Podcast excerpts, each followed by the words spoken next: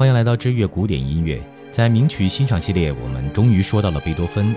那么在上一期简单概括了一下贝多芬的整个创作周期，本期就会为您详细的介绍贝多芬的名曲。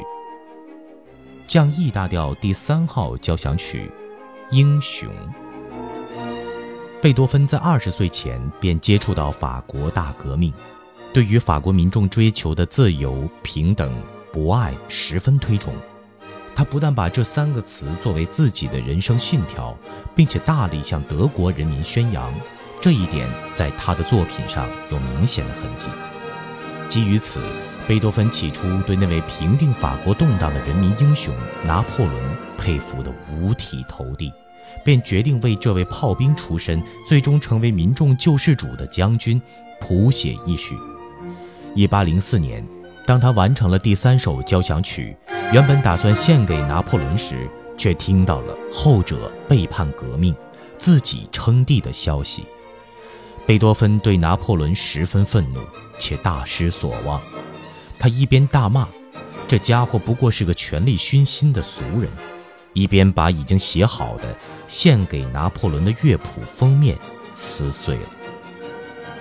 另有一版故事是说，愤怒的贝多芬原本想把整个作品全部毁掉，还是学生竭力劝阻，贝多芬才把原本题献给拿破仑的作品改成为纪念一位伟人而作的英雄交响曲。后来，贝多芬把此曲献给了自己的后援者之一。罗布科维茨侯爵，《英雄交响曲》这个标题是以拿破仑的平民英雄形象为蓝本，并受到法国大革命思想的影响而产生的。贝多芬的每一首作品都反映着当时的时代背景，表现出当时他对这个世界的看法。虽然贝多芬自己给该曲附上标题，但并未超越绝对音乐的范围。《英雄交响曲》是以市民社会性世界观所写成的，并不局限于他在标题所写的几个字。贝多芬在留下海里金史塔特遗书之后，也就进入自己的中期创作时，《英雄交响曲》是这个时期的第一首交响曲。有人说，从第二号交响曲至第三号交响曲是一个极大的飞跃，堪称奇迹。全曲以循环形式为主题，是一部包括四个乐章的大规模交响曲。在这里特别说明一下，交响曲及室内乐的多乐章乐曲中，由一个或一个以上的主题支配全乐章的形式就是循环形式。此乐曲虽有数个循环动机，但其中连接最初两个强音的和弦所构成的乐句是其中心点。第一乐章降 E 大调灿烂的快板四三拍，第二乐章 D 小调很慢的慢板四二拍子，葬礼进行曲。这并非是悼念什么人的送葬进行曲，而是反映英雄的悲哀。形式是具有发展部的复合三部形式。第三乐章降 E 大调活泼的快板四三拍诙谐乐章。赞扬英雄战斗不息的复合三部形式，体现着英雄的果敢刚毅。中段使用三支法国号是革新的手法。第四乐章降 E 大调，很快的快板四二拍。贝多芬以自己所作的普罗米修斯主题为基础，做成八首变奏曲，与英雄之名极为相称，令人联想着英雄在一望无垠的天际里自由飞翔。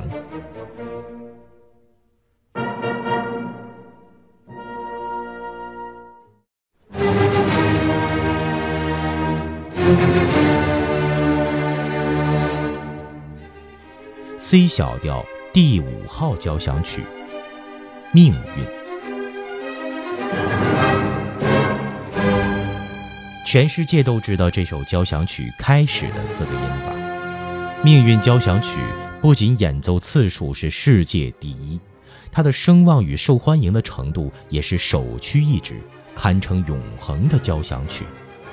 关于这个亲切而感人的开头动机。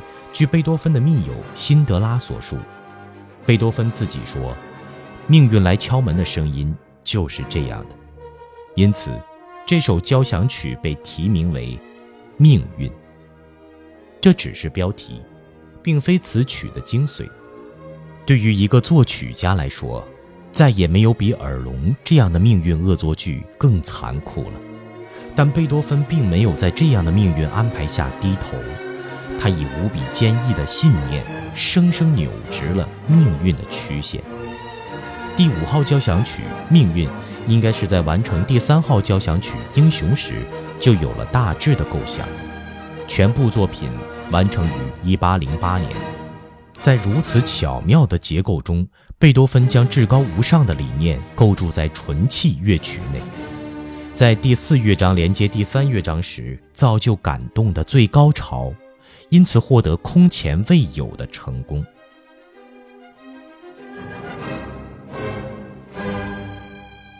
当然，人生各自不同，贝多芬的一生是与命运抗争。发誓扼住命运咽喉的一生，是不是每个人在听此曲的时候都要跟贝多芬一样发誓要抗争一生呢？没有这个必要，因为每个人共鸣点都不同。如果有人说我在听《命运》第一乐章时候就觉得是一对甜蜜爱人在打情骂俏，也没什么不能理解的。第一乐章 C 小调灿烂的快板四二拍，奏鸣曲形式，具有对照性的两个主题，表示不能逃避的残酷命运，以向命运挑战的精神力量。这两个主题先后出现，情趣相反。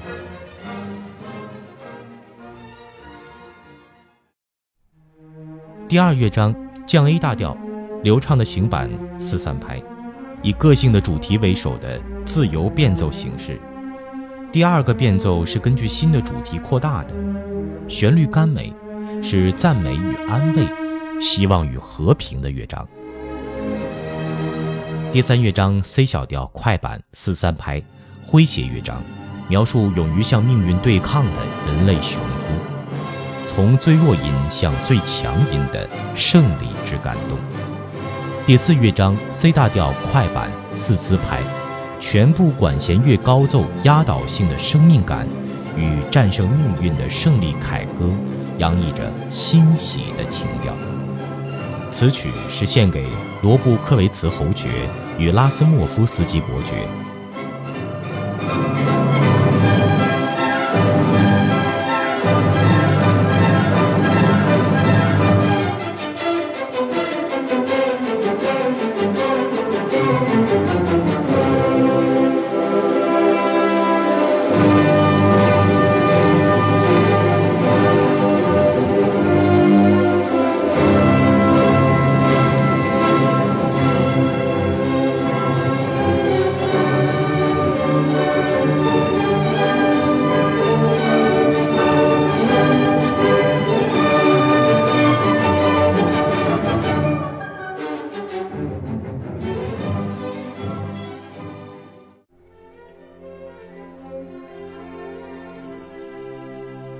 F 大调第六号交响曲，《田园》。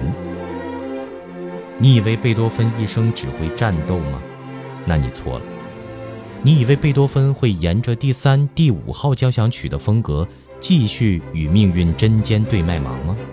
那你又错了。我们说过，贝多芬在创作第三号交响曲《英雄》时，便已拟好了第五号交响曲《命运》的草稿，《英雄》完成。立刻接着写第四号交响曲，而第五号交响曲与第六号交响曲几乎是在同一时间完成的，所以这几首乐曲的构思是同时在他脑海里酝酿的。从成品上看，又各自完全不同。你是否要怀疑贝多芬一定会乾坤大挪移或者易筋经呢？所以在音乐世界里单论这套功夫，贝多芬无出其右。自从听力衰退以后，贝多芬就开始躲避众人，减少交际，专心致力于作曲工作。他还投身大自然，在美丽的景色中忘掉痛苦和烦恼，得到充分的休憩。散步是他每日的必修课。正如法国作家拉马提努所说：“当人面临黑暗而绝望时，追求幽静甜美的田园生活，以疗心灵之伤，是最好的办法。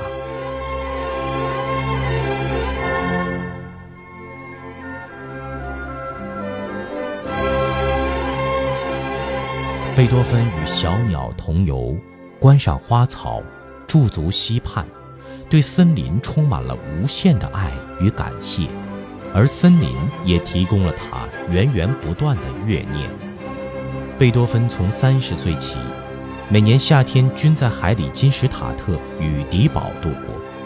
田园交响曲便是在海里金史塔特所写的。他把从田园风光中感受到的一切，以优美的音符描述出来。此曲并非标题音乐，据贝多芬自己所述。并非描写，而是感情的表现，是借着田园的各种现象来描述人生。曲子分成五个乐章，各乐章内容让我们听听看。第一乐章，从容的快板，描述田舍间的清爽气氛。第二乐章，稍快的行板，小河边森林里传来夜莺、长笛、鹌鹑、双簧管。杜鹃、竖笛等的笛声，婉转动人。第三乐章快板，农夫们愉快的工作。第四乐章快板，雷电交加，暴风雨来临。第五乐章小快板，牧人之歌，雨过天晴的喜悦及感谢。从第三乐章到第五乐章，连续不间断的演奏。使得此首交响曲成为划时代的作品，对于浪漫派有极大的影响。此曲于一八零七年完成，与第五号交响曲同样是献给罗布克维茨侯爵与拉斯莫夫斯基伯爵的。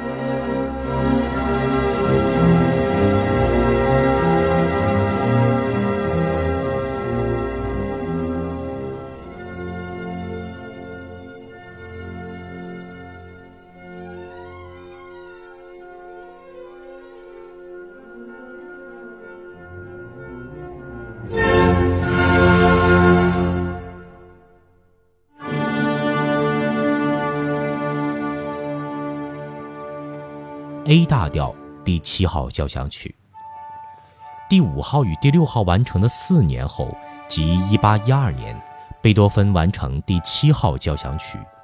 他与第八号交响曲几乎同时完成。贝多芬自己称第八号为小交响曲，是规模较小、喜悦明快的交响曲。第七号则不同。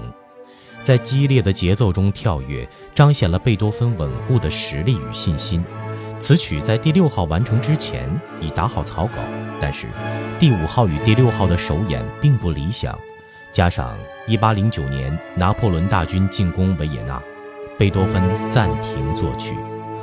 或许此时正好是他创作上的转型期，创作陷于低潮吧。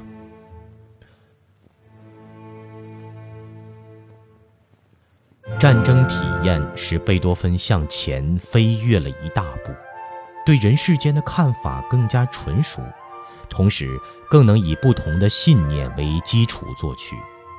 四十二岁时，贝多芬以百分百的自信投身于第七号交响曲的创作，从头到尾一气呵成。此曲洋溢着巨力万钧的生命感，有人认为此曲应列为贝多芬交响曲的首位。最大特征是具有节奏感。瓦格纳称此曲是舞蹈的神话，李斯特称此曲是节奏的神话，罗曼·罗兰则命名为最之作。可想而知，第七号交响曲的节奏连续性，其音乐让听者不知不觉沉入兴奋的漩涡中。此曲完成的一年，在鲁德夫大公的官邸举行首演，呈现给弗利斯伯爵。第一乐章 A 大调稍微持续的甚快板，四四拍转八六拍，奏鸣曲形式，长的导入部平坦延绵的为主部节奏做准备，主部变快，贯穿全曲的特色节奏轻快的开始，愉快的引出第一主题。此主题也是节奏性的，发展部开头有沉思部分，但夹杂在激情与陶醉中狂奔起来。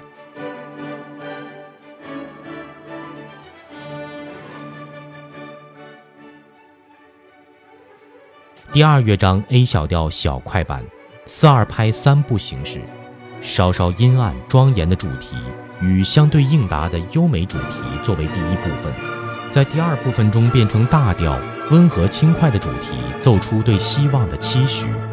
第三部分再度回到 A 小调，开头的两个主题出现，不久以副歌发展并趋于高潮，随即进入尾奏。第三乐章 F 大调急板四三拍诙谐乐章，处处显得活泼快乐、喜气洋洋。中间部的中板速度稍慢，并转成 D 大调，有牧歌民谣调的味道。第四乐章 A 大调灿烂的快板四二拍子奏鸣曲形式，此乐章犹如欢喜的狂乱，尤其是第一乐章与第四乐章被称为烂醉的音乐。第七号交响曲亦可称为巴斯卡交响曲。好了，休息一期，我们下期继续。想要看到本期的文字稿，别忘了关注我们的微信公众账号或新浪加微认证的官方微博。我是景航，我们下期再见。